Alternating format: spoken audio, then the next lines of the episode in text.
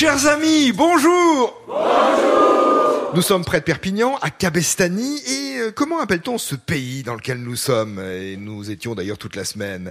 C'est le pays catalan ici, eh oui. Cabestany, à 15 minutes de la Méditerranée, à 10 minutes du centre-ville de Perpignan, 45 minutes de la frontière espagnole, 1h30 des stations de ski, grosso modo, le pays catalan. Et nous sommes dans cette ville des Pyrénées-Orientales qui compte presque 11 000 habitants, ville sensible à l'environnement, au sport et à la culture pour tous. Par exemple, Cabestany met à l'honneur la culture catalane dans des fêtes catalanes, des fêtes catalanes si vous préférez, fêtes catalanes, du théâtre, de la musique, euh, défilé, danse, et c'est tous les ans au mois d'octobre. Et c'est vraiment euh, dans l'idée de l'ouverture, hein, de façon très ouverte, y compris la culture catalane actuelle d'ailleurs, dans ce festival au mois d'octobre. Tous les ans au mois de mars, c'est le festival du court métrage. Ça approche, ce sera du 23 au 26 mars cette année dans le centre culturel Jean Ferrat dans lequel nous sommes. On n'oublie pas le festival des arts de la rue, El Rapateil, le 25 mai cette année. Et on n'oubliera pas de conclure en parlant ou en reparlant du maître de Cabestany. C'est un sculpteur sur pierre du Moyen Âge. C'est à la fois mystérieux et merveilleux. On ne connaît pas son nom, mais euh, ce que l'on connaît, ce sont ses œuvres réparties dans différents pays, dont euh, l'Espagne, euh, l'Italie, la France, les Pyrénées-Orientales et l'Aude en particulier. Et ici, dans l'église de Cabestany, un tympan sculpté du maître.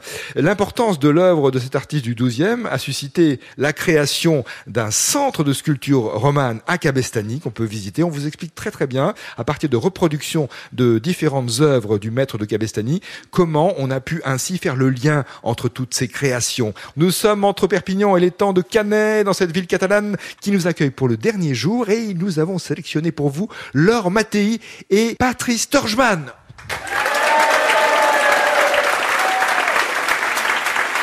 Bonjour Laure. Bonjour.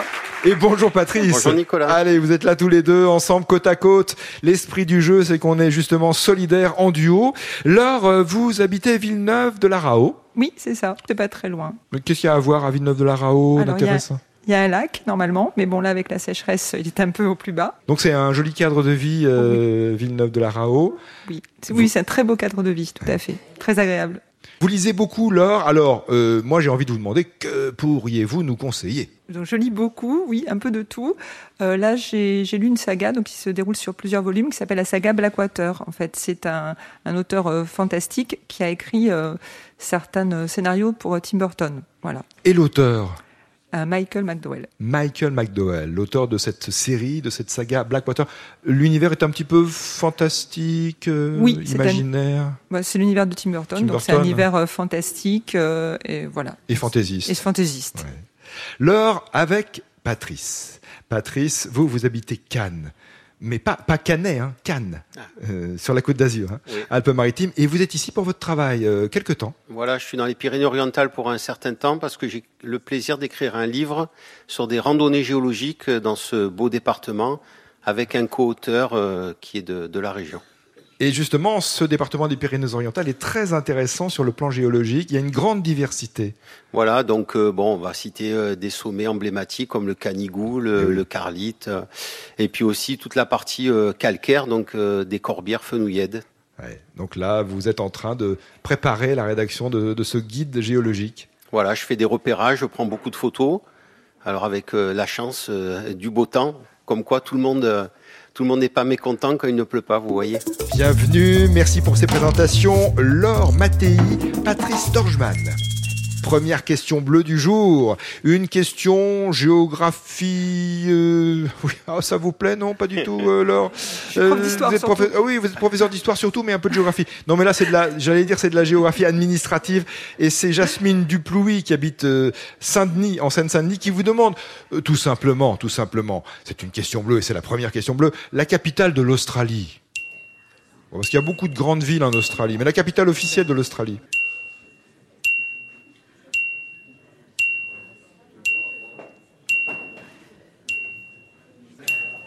Canberra. Oui, c'est Canberra, la capitale de l'Australie. Dans le sud-est du pays. La plus grande ville, c'est Sydney, la capitale, Canberra. Autre question bleue de Suzanne Zamarini à Simon dans le Rhône, question envoyée sur franceinter.fr. Quel nom est donné aux habitants du département du Rhône, justement? Ou tout simplement aussi.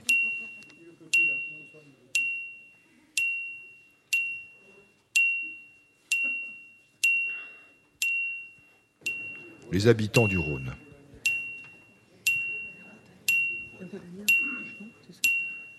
Les Rhodaniens Ce sont bien les Rhodaniens, les habitants du Rhône.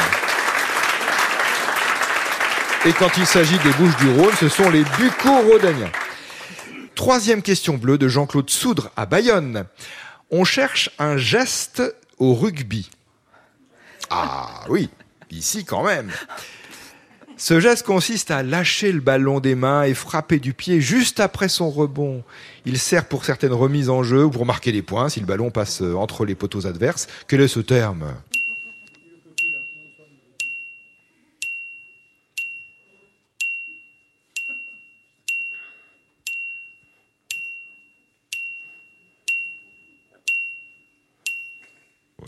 Un drop? Ben Oui, vous avez raison. Tout simplement, c'est le drop. Voilà. Question blanche, une question carte postale de Jean-Marie Berthelin à Saint-Jean-de-Mont en Vendée. Nous serons prochainement dans le département de la Vendée le jeudi 14 mars. Nous serons pour le jeu des 1000 euros à la Barre de Mont à 17h et à 18h30. Jeudi 14 mars, vous avez noté, ami vendéen, à la Barre de Mont. Et donc cette question nous vient de Saint-Jean-de-Mont. J'espère que Jean-Marie Berthelin sera là pour euh, nous voir à la Barre de Mont. Voici sa question blanche. De 1465 à 1800 1853, donc euh, pendant euh, plusieurs siècles, 1465, 1853. Comment appelait-on la résidence principale des sultans de l'Empire ottoman d'Istanbul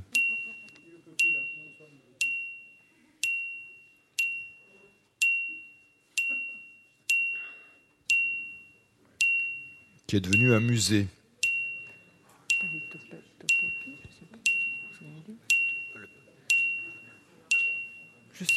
Le, palais de Topkapi Le palais de Topkapi Le palais de Topkapi, c'est bien, c'est la bonne réponse.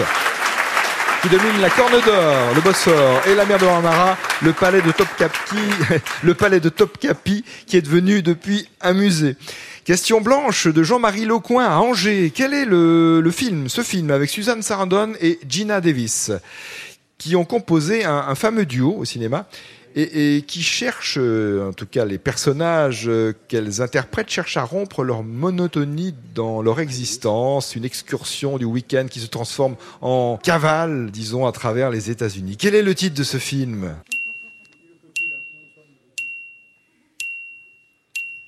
Écoutez un extrait du film en question, ça va peut-être vous aider.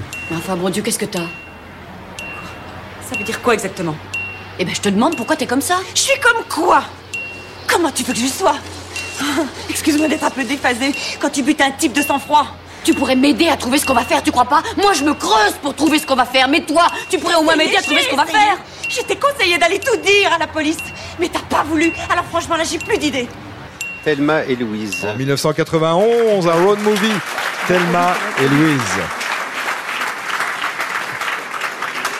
Et la question rouge de Louise Chavant, Marius Chavant, Salomé Coléo, Clémence Coléo, qui se sont réunis depuis Saint-Malo pour poster sur franceinter.fr cette question que nous avons classée rouge.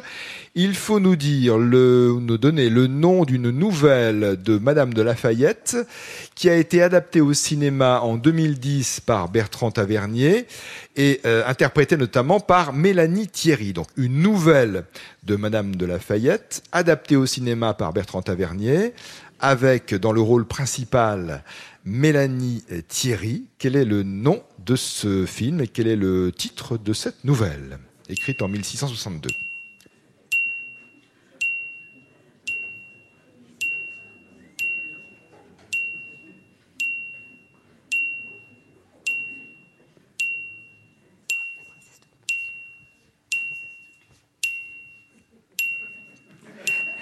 La princesse de Montpensier.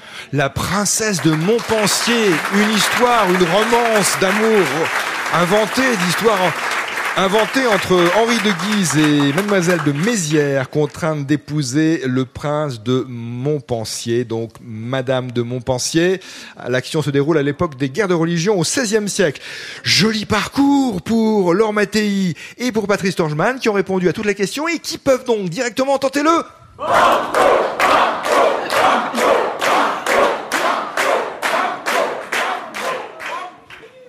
Banco Allez, banco. Vous êtes d'accord? Question Banco Pour envoyer vos questions au jeu 1000 euros, rendez-vous à la page de l'émission sur franceinter.fr. Laure et Patrice, il s'agit de trouver le nom d'un artiste peintre. Question Banco de Cloté à Colombier-le-Vieux en Ardèche. Ce peintre, également graveur, mais reconnaissons qu'on le connaît surtout en tant que peintre, Né à Paris en 1839, de parents anglais, vivant et travaillant en France, il est rattaché au mouvement impressionniste, mort en 1899 sans avoir obtenu ni le succès de son vivant, ni même la naturalisation française. Peintre du paysage, on peut citer par exemple parmi ses œuvres le canal Saint-Martin, Louvcienne Sentier de la Mi-Côte et la forge à Marie-le-Roi. Quel est le nom de ce peintre? Ses parents vivaient à Paris, des parents anglais. Je connais Turner, mais c'est pas lui. Je sais pas. Par Turner, je vois pas. En plus, ça me parle. Rattaché aux impressionnistes. Impressionniste. Ah.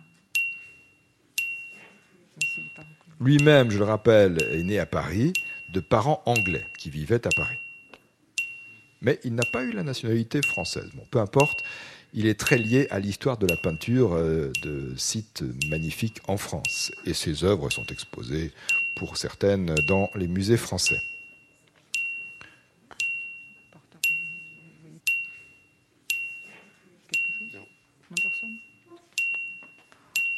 On n'a pas de conviction. Hein. Pas de conviction, On alors tenter- patronyme anglais. hein, parce On va que tenter Turner, mais euh, sans conviction aucune. Voilà. Ce n'est pas Turner, il Bah fallait non, tenter. Bah oui, c'est comme ça. C'est Alfred Sisley. Il était anglais, Sisley? Eh oui, Alfred Sisley. Il était anglais, exactement, oui, oui. Alfred Sisley. Rattaché au mouvement impressionniste. 1839-1899. Question banco permettant à Cloté, à Colombier-le-Vieux en Ardèche de gagner 45 euros. Laure Mattei et Patrice Torgeman. Vous repartez, non pas les mains vides, j'y tiens, avec le récepteur radio France Inter FM et DAB+, et la boîte du jeu des 1000 euros qui s'appelle le quiz des 1000 euros pour jouer à la maison comme à la radio. Bonne fin de semaine.